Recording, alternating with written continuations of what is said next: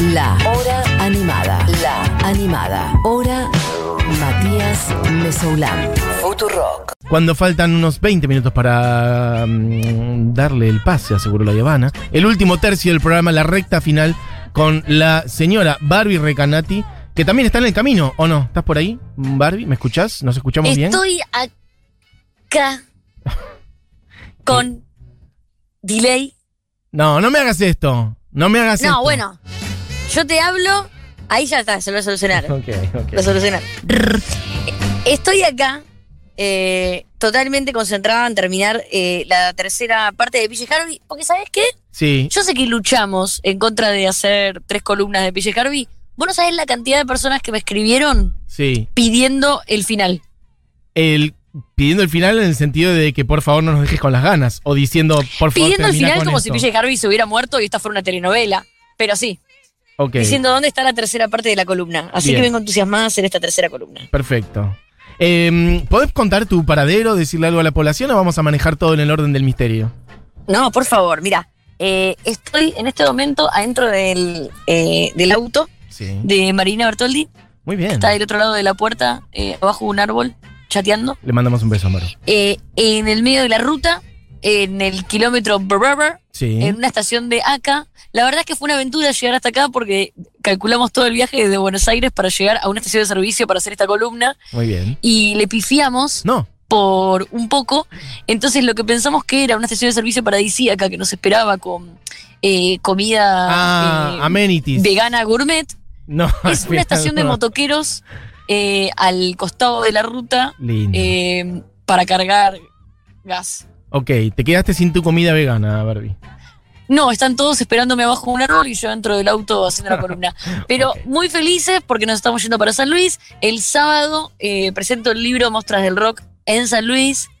eh, y el domingo vamos a estar tocando en un festival. Así que todas las personas eh, que estén en San Luis y alrededores, y tampoco tan alrededores, por favor, vénganse, que va a ser el sábado la presentación del libro. También es el encuentro plurinacional de mujeres. eh, se va a hacer un preencuentro ahí en San Luis. Bien. Y el domingo eh, va a haber un festi muy, muy lindo todo el día. Así que es un gran plan de fin de semana largo. Bueno, Bárbara Recanati, en, en la última clase que habías dado, habían, claro, esta sería la tercera parte de PJ Harvey. La primera, los primeros discos, años Refresh. 90, después, en la última A que ver, hicimos- a ver, pará, pará, vamos a hacerlo, vamos a hacer, vamos a hacer como si esta fuera realmente una clase, eh, sí, Matías. Sí.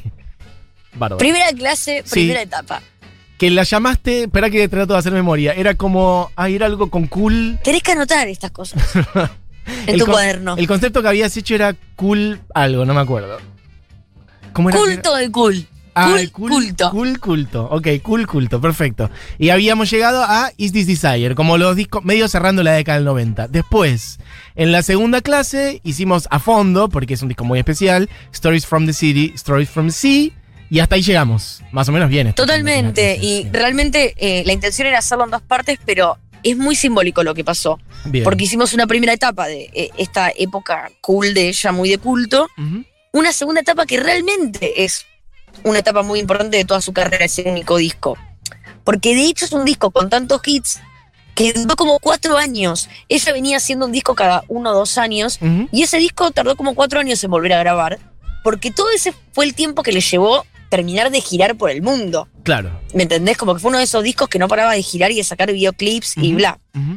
Eh, realmente la dejó muy arriba, ya hablamos un montón de premios, menciones, el Mercury Prize, quedó como la estrella femenina de rock del mundo en ese momento, y saca, cuatro años después, You Who Her. Ok. Vamos a escuchar Shame, que es, me acuerdo que era el corte del disco que para mí es espectacular.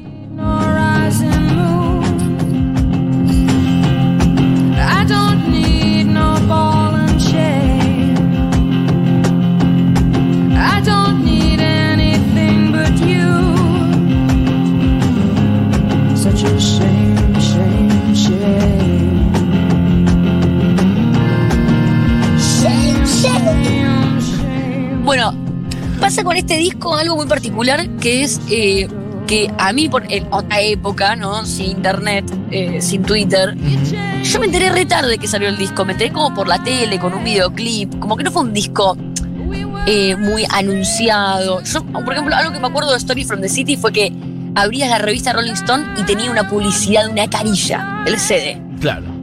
Este disco salió como un poquito más, eh, como sin mucha gloria. La verdad es que no le fue nada bien, nada bien. Debe ser el disco como con el que peor le fue.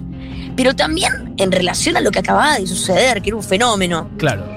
Pero digo, Y el, esto fue- el sello no lo manejó, digamos, porque, bueno, es, es el sucesor de Stories from the City, o sea que me imagino que el sello estaba buscando pegarla, o sea, que vendiera millones y millones de vuelta. Bueno, pero había algo que sucedía en esa época muy común, que era que el manijeo no era eh, desde la nada. Se sacaba primero un adelanto Mm, y a partir del éxito del adelanto venía la inversión del sello discográfico. sí. Como que eso también era muy común. Salía la canción y bueno, dentro de tres meses sale el disco y como la canción explotaba Sí. y tenía el- la ciudad empapelada. Y si no. Esto no. que no pasó nada, claro, no pasó nada. Había mucha presión. Story from the City fue una demencia. De hecho, nombré Californication, Play, eh, The Moby y Los Peppers en esa época, que eran como discos que tenían un millón de hits. Este no. A mí, la canción que más me gusta de este disco es Who the Fuck. A ver si la ponemos. Bien.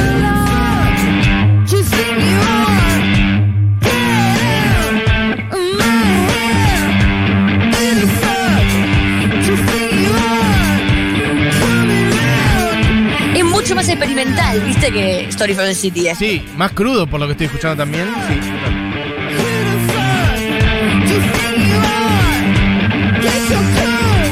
Yo con este disco sentí como que PJ dijo, bueno, le di al mercado lo que necesitaba, voy a volver a ser una freak. Bien. Y la gente no se lo, el público no se lo tomó muy bien. Eh, porque era muy, muy arriba de donde venía. Pero yo creo que el fracaso te enfoca, pone en eje lo único que realmente importa, que es la música. Te destruye tanto el ego el fracaso que pensás que nunca más vas a ser aprobado por el público. Y para mí eso es liberador. Eso habías dicho la, la vez pasada y me parece como un concepto muy lindo para traer en todos los órdenes de la vida, como no estar eh, a la expectativa de siempre eh, construirte desde el éxito, sino entender que el fracaso también sirve para empezar de vuelta y hacer otra cosa y ser genuino, genuina.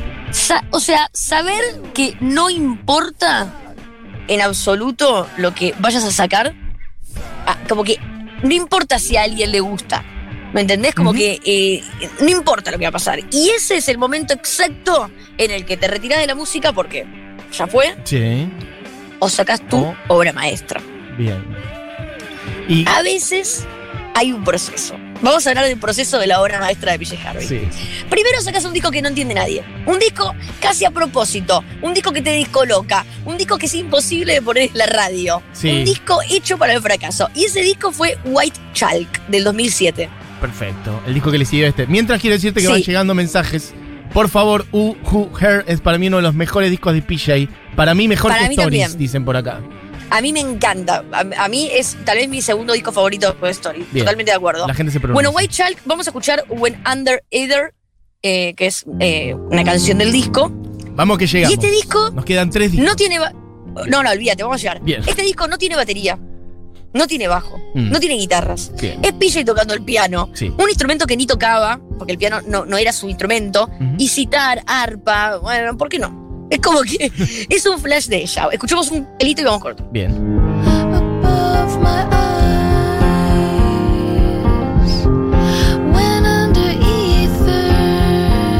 Todo así el disco, como muy, muy su flash. Sí. En el medio saca otro disco con John Parrish, a dúo, ¿te acuerdas que había sacado uno? Sí. Este era el segundo, A Woman, A Man Walked By.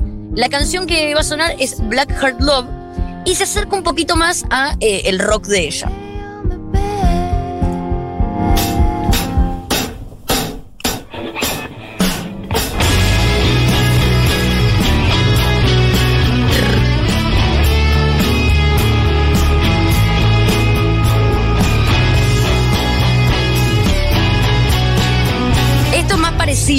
Más a lo que venía haciendo. Pero este es del disco que saca con Parish.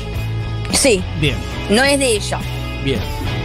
Bueno, 11 años después de Story from the City, Sí, para que se calmen los músicos de hoy que están todo el tiempo atrás del hit, 11 Sí. años después de su mejor disco, 11 años después, en el 2011, sí. 7 años de su peor disco según la prensa, y 4 años después de que la prensa pensara que estaba teniendo un brote psicótico, Sí. PJ saca su obra maestra para mucha gente, que Mira. es Let England Shake. A mí me encanta este disco. Es indiscutible este discazo. O sea, como un disco para mí increíble, pero para la prensa es el mejor. Mira. Pero no solamente por lo musical.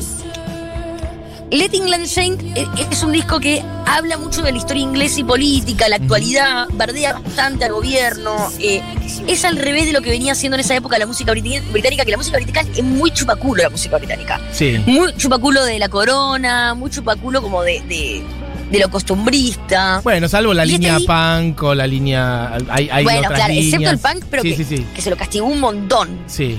Y porque vos pensás que ellos estaban en, en democracia, ¿no? No es que estaban en dictadura y tuvieron más censura que nosotros prácticamente con el punk. Sí, sí. Y este disco se terminó llevando otro Mercury Prize. Y ahí PJ se transforma en la única mujer en tener dos Mercury Prize. Really, mira, no sabía. No sabía que le había Escuchemos, tan bien con la ¿Viste? prensa y con los premios y no sabía que tenía dos Mercury Prize ya. Escuchemos un poquito de Let England Shake. Hermoso.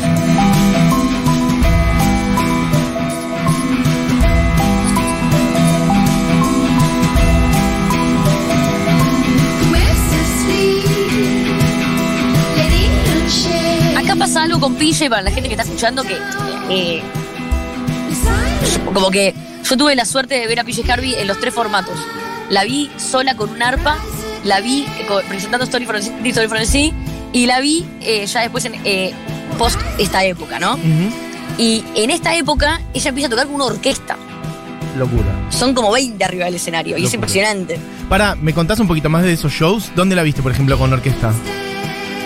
Eh, no, cuando vino a, a- a Buenos Aires la última vez. ¿Y vino con toda esa cantidad de gente? Yo no la vi, no Sí. sé porque soy. Y vino eh, ya en el plan de lo que voy a hablar ahora, que es The Hope Six Demolition Project. Ok.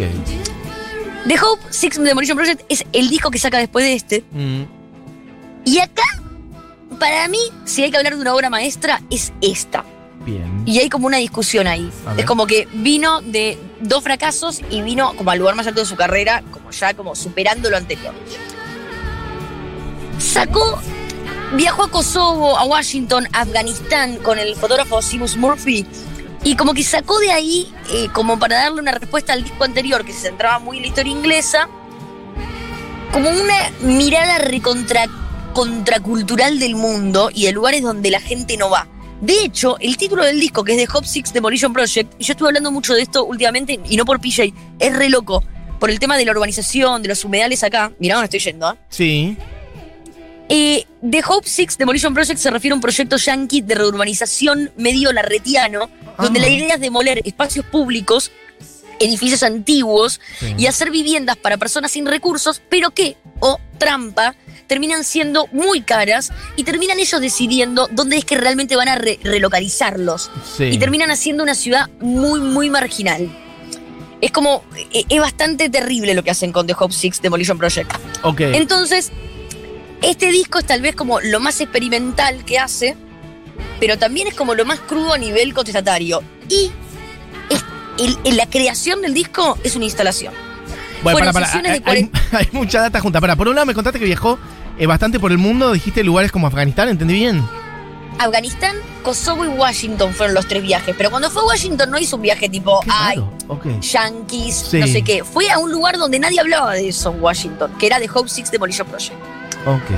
Eh, y bueno, y en las letras es- se escuchan un montón de cosas, bueno, de cuestiones con Afganistán, con Ajá. Kosovo, con las mujeres. Bien. Es muy heavy el proyecto. Ok.